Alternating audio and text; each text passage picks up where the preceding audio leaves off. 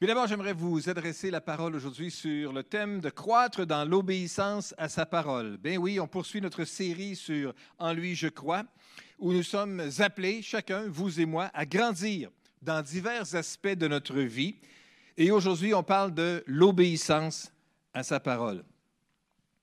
Dès que le thème a été euh, proposé, discuté, euh, immédiatement, j'ai été attiré par mon esprit euh, à, cette, à, cette, pensée euh, un verset en particulier qu'on retrouve dans l'Évangile de Luc au chapitre 1 au verset 38, et on va débuter dans quelques instants avec cela. Il s'agit en fait du message de la réponse de Marie, la mère de Jésus, au message de l'ange qui est venu lui annoncer quelque chose qui s'était jamais produit avant et qui s'est jamais produit depuis non plus. Un quelque chose de unique dans l'histoire. Et euh, l'ange est venu lui dire que dans le fond, elle deviendrait enceinte avant même d'avoir connu un homme ou d'être mariée, et puis d'avoir quelques relations conjugales que ce soit, et puis qu'elle donnerait naissance au Fils de Dieu, au Messie. Et Marie a dit dans Luc chapitre 1, verset 38, nous lisons euh, dans la Bible du Sommeur, que tout ce que tu m'as dit s'accomplisse pour moi. Ou comme ça nous dit dans la bonne vieille traduction Louis II, qu'il me soit fait selon ta parole. Qu'il me soit fait selon ta parole. Hey, ça, ça pourrait bien être notre prière. Ça pourrait bien être notre prière à chacun de nous ce soir. Qu'il nous soit fait selon sa parole, selon ce que Dieu dit, selon ce que Dieu veut. En fait, j'aimerais bien que ma vie s'aligne avec la parole de Dieu. Est-ce que c'est notre désir aujourd'hui? Est-ce que c'est notre désir aujourd'hui que notre vie s'aligne avec la parole de Dieu? Qu'il m'arrive dans la vie ce que tu dis dans la Bible qu'il devrait m'arriver, ou que ma vie s'aligne avec ta volonté, Seigneur. Mais euh, pour ça, pour être capable de vivre cette réalité-là dans notre vie, euh, c'est évident qu'il faut d'abord l'écouter. Il faut prendre le temps d'écouter Dieu parler. Il faut prendre le temps d'écouter Dieu nous parler, nous adresser la parole et nous dire quelque chose. Mais voyez-vous, il y a beaucoup de bruit. Il y a beaucoup d'agitation dans l'espace sonore ces temps-ci. On parle de la COVID-19. On parle des directives de la santé publique. On parle des commentaires du politicien numéro un ou numéro deux qui fait toutes sortes de commentaires concernant cela, dépendamment qui est au pouvoir ou dans l'opposition. Et où on entend aussi les commentaires ou les critiques des directives de la santé publique ou des, des commentaires euh, politiques également aussi sur les médias sociaux ou sur les lignes euh, téléphoniques, euh, à la télé, à la radio, peu importe de, quel média que, que, vous consommez, vous allez entendre des commentaires à ce sujet-là. Il y a même des messages de soupçon. Tout ce qu'on ne nous dit pas, tout ce qu'on ne sait pas concernant ceci ou concernant cela. Tout ça, ça fait simplement nourrir encore plus la confusion ambiante dans laquelle on est. Et puis on finit par se ah, baisser les bras et dire Coudon, qui dit vrai dans tout ça? C'est qui qui dit la vérité? Il faut dire que dans cette période-là, il y a aussi beaucoup de colère qui s'exprime, beaucoup d'irritation qui s'est accumulée depuis des mois maintenant. Je disais euh, récemment dans un article dans, le journal dimanche le 29 novembre dernier qui nous parlait des déneigeurs qui font face à toutes sortes d'insultes. En fait, il y a des déneigeurs, des, oui, les, gens, les, préposés avec des, euh, tracteurs et tout ça qui viennent pour déneiger les, entrées de, de, maisons, qui croient être victimes de la tension accumulée durant la pandémie parce qu'ils reçoivent un nombre jamais vu de messages haineux comme maintenant. Et l'un de ces messages-là va comme ceci. Coudon, hum, jurons. Avez-vous tous attrapé la COVID? Parce que ma cour n'est pas déneigée encore? Juste un exemple parmi plein d'autres de nombreux appels qu'une entreprise reçoit dernièrement. Et la personne dit, le propriétaire de la compagnie dit, ce, genre de comportement-là n'est pas nouveau, mais il semble que ça l'a empiré énormément cette année. Hmm. Devinez pourquoi? Mais parce que tout le monde est sur les dents, tout le monde est sur les nerfs, tout le monde est tanné, tout le monde a hâte qu'on passe à autre chose, tout le monde a hâte qu'on puisse être capable de vivre autre chose. Mais malgré tout, ça continue à être là et à être présent. Quelqu'un qui disait qu'à force d'être confiné à la maison en télétravail, les gens sont plus souvent dans les fenêtres Et puis, sont de moins en moins tolérants, beaucoup plus rapides à prendre le téléphone puis crier des insultes pour toutes sortes de choses. Les gens sont sur le port d'éclater à cause de la pandémie. Il y a beaucoup de tensions, beaucoup d'agressivité accumulée. C'est comme si leur résidence ou leur maison est le seul endroit où ils sont maîtres et ils en profitent, puis ils veulent absolument que les choses fonctionnent bien. Au moins quelque part dans la vie que ça puisse bien fonctionner. Je comprends. Mais tout ça, ça occupe tellement d'espace sonore, tout ça occupe tellement euh, ce que nous faisons, ce que nous pensons, que ça finit par nous toucher dans notre vie spirituelle aussi. Finalement, le propriétaire d'une de ces entreprises a fini par envoyer un courriel à tous ses clients pour leur expliquer euh, la situation, puis finalement faire un appel à baisser le ton et à être un petit peu plus respectueux vis-à-vis de ses employés, et puis finalement faire preuve de respect, de respect. Dernièrement, j'ai eu à communiquer avec Hydro-Québec. Alors, ce n'est pas parce que je n'avais pas payé ma facture, c'est pas rien de ça. C'est juste en rapport avec l'église ici, le nouvel bâtiment. Et puis, il y avait euh, une, pièce d'équipement qui devait être installée supplémentaire. Je devais, je donc parler avec un responsable à Hydro-Québec. Et puis, je, communique avec eux au numéro de téléphone qui m'avait été donné. En fait, je retournais son appel.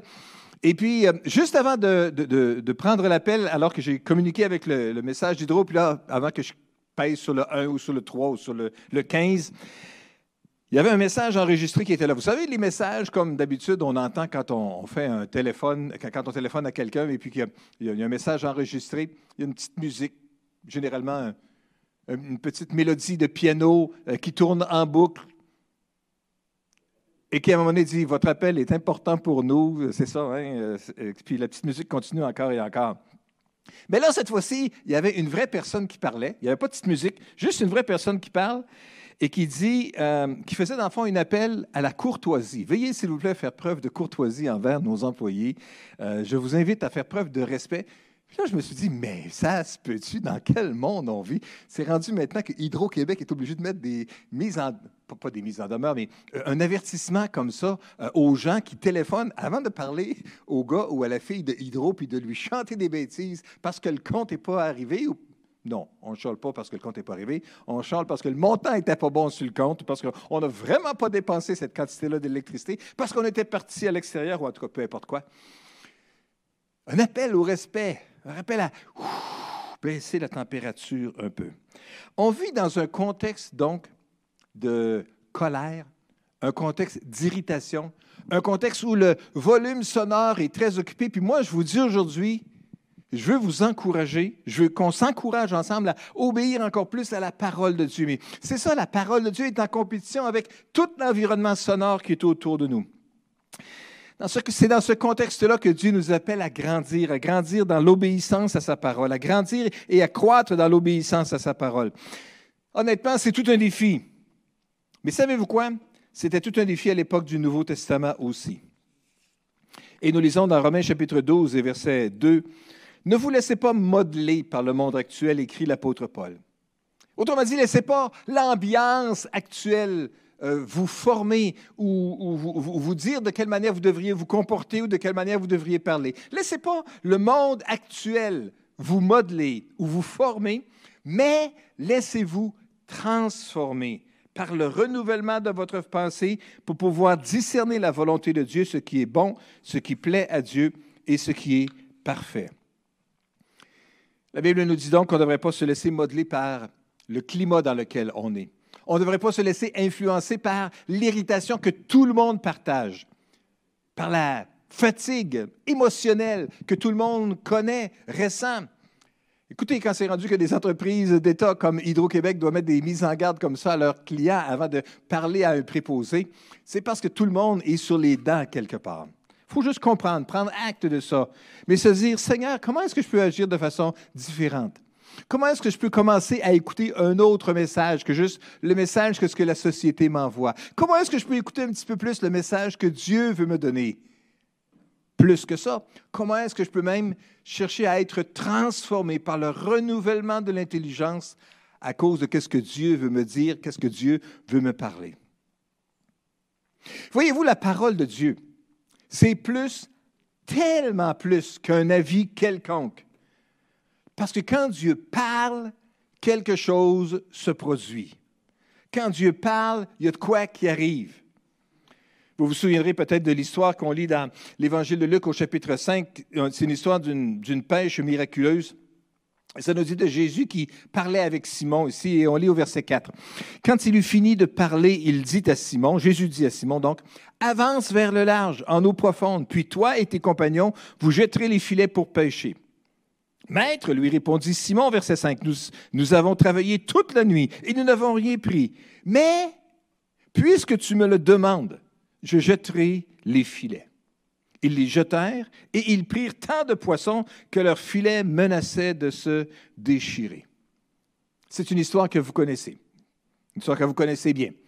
Lorsque Pierre et ses amis ont travaillé toute la nuit puis n'ont jamais réussi à rien pêcher, eux qui étaient des pêcheurs professionnels et qui savaient comment calculer les marées et les vents et les bancs de poissons, à quelle place ils devaient se trouver, puis quels étaient les bons spots pour être capable de bien pêcher.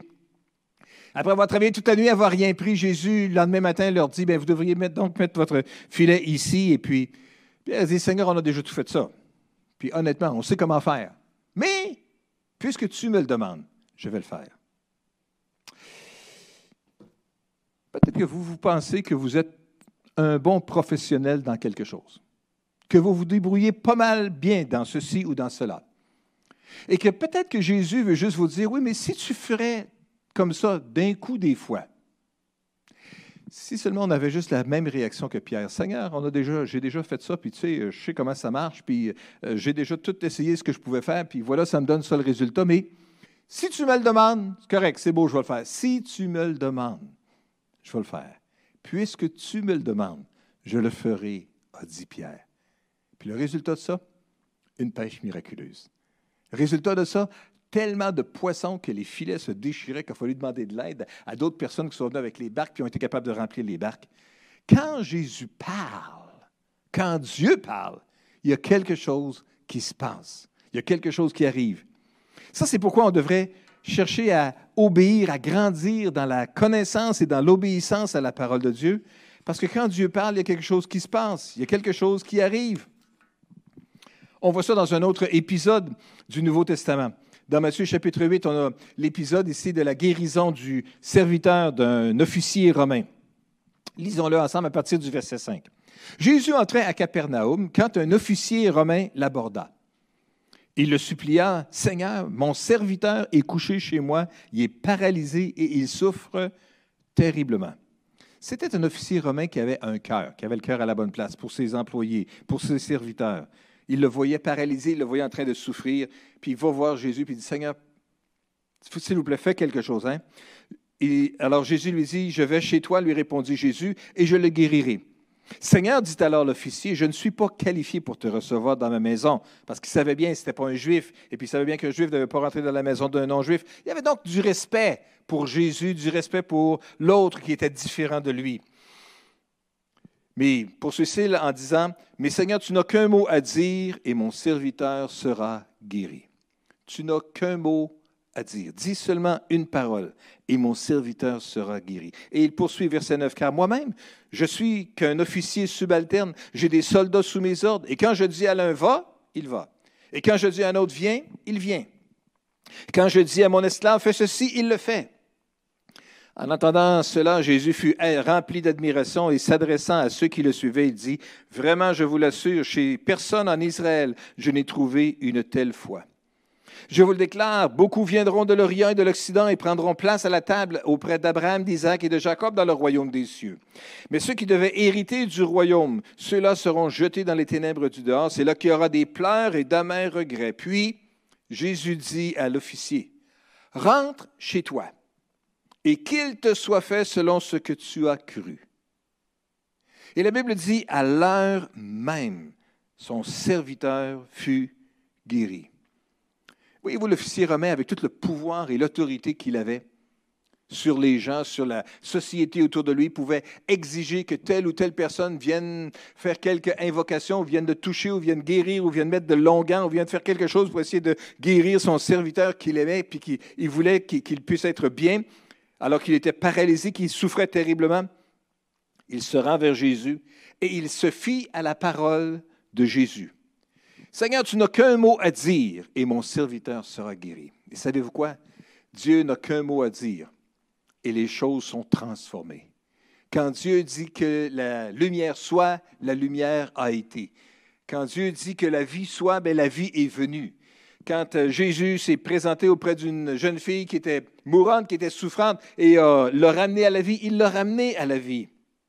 En fait, tout le monde qui existe existe à cause de la puissance de la parole de Dieu. Dans Hébreu chapitre 11 et verset 3, nous lisons par la foi, nous comprenons que tout l'univers a été harmonieusement organisé par la parole de Dieu et qu'ainsi le monde visible tire son origine Voyez-vous, le monde entier, l'univers, le cosmos, qui est si bien organisé, qui tourne si bien, avec une régularité déconcertante. Tout ça a été fait par la parole de Dieu. Oh, qu'on peut juste saisir à quel point la parole est unique. La parole de Dieu, c'est quelque chose de spécial, c'est quelque chose de complètement différent. Voyez-vous, c'est pas comme du blabla sans effet. C'est pas comme juste des paroles exprimées qui ont qui n'ont pas d'effet. C'est pas dans le même domaine du tout du grand parleur tifaiseur, qui, quelqu'un qui va se vanter de toutes sortes de choses et n'est pas capable d'accomplir rien. Non. La parole de Dieu, c'est une parole vraie, c'est une parole puissante, c'est une parole de vie, c'est une parole donc sur laquelle on peut se fier. C'est une parole à laquelle on devrait obéir de plus en plus. On devrait grandir dans l'obéissance à sa parole, prendre au sérieux les instructions que Dieu nous donne. Ah, j'ai déjà tout essayé ça, Seigneur. Mais sur ta parole, c'est correct, je vais le faire. Oh, qu'on puisse juste lire la parole de Dieu chaque matin ou chaque soir, à un moment dans la journée, à l'occasion. Et puis simplement s'arrêter et dire Qu'est-ce que tu veux dire à mon cœur, Seigneur? Et aide-moi juste à mettre ceci en pratique dans ma vie aujourd'hui. Qu'est-ce que tu veux me dire à travers ça? Qu'est-ce que tu veux me parler? On peut se fier à la parole de Dieu, on devrait chercher à y obéir de plus en plus, parce que Dieu nous appelle à grandir dans l'obéissance à sa parole. Dans le psaume 19, ça nous parle de la parole de Dieu et de son influence dans, chacune de nos vies. Puis, je veux juste euh, dire ici, faire certaines affirmations concernant ce que la Bible peut faire dans chacune de nos vies pour vous encourager à grandir, à chercher à grandir encore plus dans l'obéissance à la parole. Dans le verset 8, nous lisons, La loi de Dieu est parfaite. Elle nous redonne vie. Est-ce que vous avez besoin d'un renouvellement? Est-ce que vous avez besoin d'une petite shot, pas d'une hormone quelconque de croissance, mais de la vie de Dieu? Hein? Une petite injection à quelque part de, de croissance qui va vous redonner de vie? La parole de Dieu, la loi de Dieu est parfaite, elle redonne vie. Toutes ces affirmations sont dignes de confiance. Aux gens sans détour, elles donnent de la sagesse. De la sagesse. Avez-vous besoin de sagesse? Ah, comme j'ai besoin de sagesse. La sagesse, c'est la capacité de pouvoir appliquer des connaissances qu'on a dans une situation donnée. La sagesse, c'est de savoir comment agir ou comment ne pas agir. La sagesse, c'est de savoir quoi dire au bon moment ou quoi ne pas dire au bon moment aussi. On a tellement besoin de sagesse. Et la Bible nous dit que même les gens qui sont sans détour, Dieu, par sa parole, veut donner de la sagesse. Mes amis, on a besoin de grandir dans l'obéissance à sa parole pour être capable de grandir dans la vie, dans le renouvellement, pour être capable de grandir dans la sagesse aussi. Verset 9, la Bible nous dit, Justes sont ces exigences, les exigences de la parole de Dieu, les exigences de Dieu, elles font la joie du cœur. Est-ce que vous prendriez un petit peu plus de joie? On a chanté Joie dans le monde, Jésus est né. Hein? Oui, joie dans le monde, Jésus est né. Et pas juste parce que Jésus est né, parce que Jésus est venu, parce que Jésus a offert sa vie en sacrifice. Et maintenant, par la parole, Dieu veut renouveler cette joie-là dans mon cœur, dans votre cœur. Prendriez-vous une autre petite injection de joie dans l'autre épaule? La vie de ce côté-là, puis la joie de l'autre côté? Peut-être bien. Peut-être bien qu'une petite dose de joie, ça serait correct aussi. Dans la parole de Dieu, les exigences de Dieu, elles font la joie du cœur. Ces ordres si limpides donnent du discernement. Du discernement. face à des situations, des fois sans issue, ou des situations où on ne sait vraiment plus comment se tourner, où on pourrait aller à gauche, à droite ou à toutes sortes, dans toutes sortes d'autres directions. Quelle est la bonne direction, Seigneur? C'est quoi le discernement? C'est quoi la bonne idée à avoir? La parole de Dieu va être capable de nous donner du discernement aussi. Alors David poursuit dans le psaume 19 en disant au verset 12, Ton serviteur éternel en tire instruction. Et c'est là le défi que je voudrais qu'on puisse être capable de saisir chacun de vous et moi aujourd'hui. Alors qu'on cherche à grandir dans l'obéissance à la parole de Dieu, qu'on puisse tirer instruction de la parole, se laisser instruire par la parole. Sur ta parole, je vais obéir. Sur ta parole, je vais jeter le filet. Sur ta parole, je vais faire ceci, je vais faire cela. Ton serviteur éternel en tire instruction il y trouve un grand profit. Il y a un grand avantage. Il y a un grand actif il y a un grand positif, il y a un grand, un, quelque chose de, de, très bien, un gain énorme à faire ici, alors qu'on reçoit les instructions de la parole de Dieu. On est dû peut-être pour un réalignement de nos pensées. On est dû peut-être pour un réalignement de nos priorités. On est dû peut-être pour un réalignement de nos opinions vis-à-vis qu'est-ce que Dieu pense véritablement, qu'est-ce que Dieu veut véritablement? L'apôtre Paul qui a écrit Romains chapitre 12, qu'on a lu tout à l'heure, qui disait, ne vous laissez pas modeler par le monde actuel, mais laissez-vous plutôt transformer par le renouvellement de l'intelligence, bien sûr en se laissant imprégner par la parole de Dieu. A vécu quelques années plus tard euh, un épisode difficile, un épisode de naufrage avec un bateau où pendant deux semaines de temps, ils ont été ballottés, puis qu'ils ont perdu toute la cargaison, ils ont perdu tout. Le bateau était en train de se disloquer. Le bateau a fini par faire échouer à quelque part. Et puis finalement, ils étaient pour faire naufrage à quelque part. Et Paul, lors du naufrage du bateau, s'adresse à tout l'équipage, juste à, l'équipage qui était là, alors que lui était comme un prisonnier qu'on était chargé d'apporter jusqu'à Rome. Paul dit, j'ai confiance en Dieu. Tout se passera comme il me l'a dit. Dieu lui avait dit dans un songe, dans un rêve, qu'il était pour épargner sa vie et la vie de tous les membres de l'équipage qui étaient là aussi. Alors Paul voulait simplement les encourager avant que le bateau se disloque pour de bon et puis que chacun soit capable de se rendre jusque sur le bord de, la rive, à l'île où est-ce qu'ils étaient, ils avaient échoué soit en, s'accrochant après des, débris euh, qui étaient du bateau, des débris de, de, poutres qui flottaient ou quelque chose comme ça, ou par la nage. Paul dit quand même, courage, hein? j'ai confiance en Dieu, tout se passera comme il me l'a dit. Voyez-vous, on est capable d'avoir une confiance comme ça quand on est sur le bord d'un naufrage, quand ça fait deux semaines qu'il fait tempête, puis qu'on se fait barouetter, puis que ça va vraiment pas bien à Chop. On est capable d'être rempli de confiance comme ça quand on a vécu une vie comme l'apôtre Paul, qui a appris à faire confiance à Dieu, qui s'est nourri de la parole de Dieu, qui a cherché à grandir dans l'obéissance à la parole, et qui ainsi était capable d'être rempli de confiance alors qu'il arrivait à cette période-là de sa vie, période difficile, période troublante, j'ai confiance. J'ai confiance en Dieu. Apaisante cette parole-là.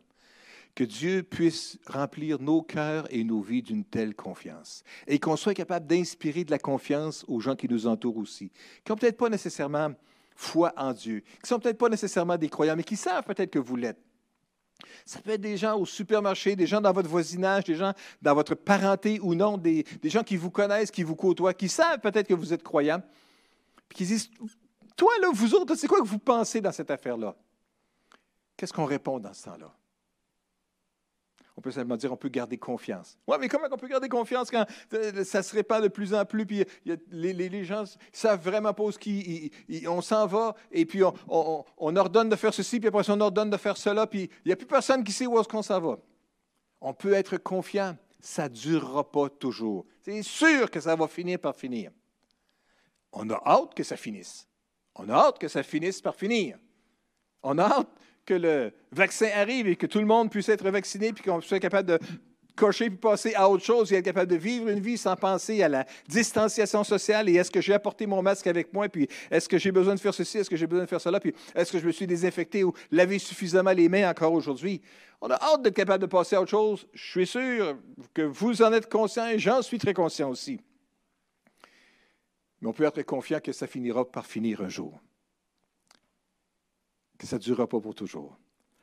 On peut avoir confiance en Dieu, qu'il va nous garder à travers tout cela et qu'il va nous apprendre des choses merveilleuses, même dans le milieu de tout cela, pour qu'on puisse être capable de continuer à grandir en lui et être un témoignage pour lui. Est-ce que je peux inviter les musiciens à revenir, s'il vous plaît? Vous savez, Jésus, dans l'Évangile de Jean, chapitre 14, parlait à ses disciples et il disait, si vous m'aimez, vous suivrez mes enseignements. Verset 15. Jean 14, 15. Si vous m'aimez, vous suivrez mes enseignements. Et moi, je demanderai au Père de vous donner un autre défenseur de sa cause, afin qu'il reste pour toujours avec vous.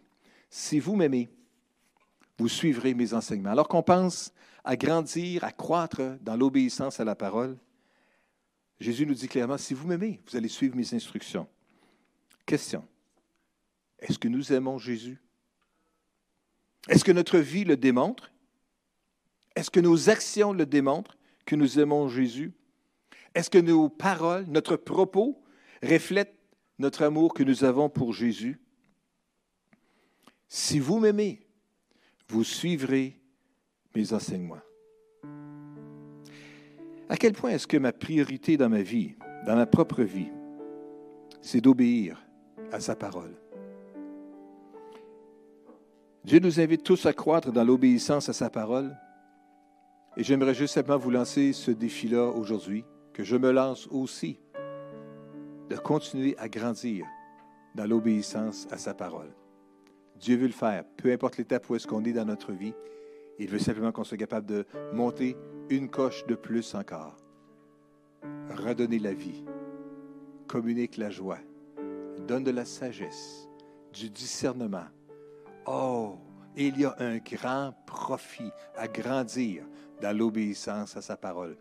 Prions ensemble. Seigneur, je veux te prier pour mes frères, mes sœurs qui entendent ce message ce matin.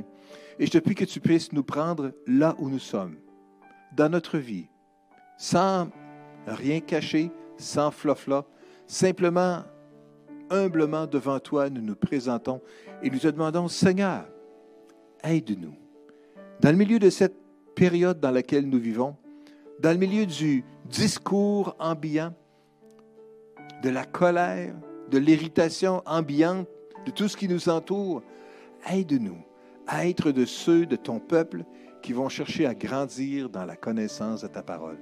Viens nous diriger, viens nous guider, viens nous inspirer, viens faire de nous des instruments qui seront utiles pour ton royaume et nous te à toi seul la gloire, notre Père, au nom de Jésus. Amen. Amen. Alors, je vais inviter Erika et l'équipe de nous conduire dans la louange à nouveau.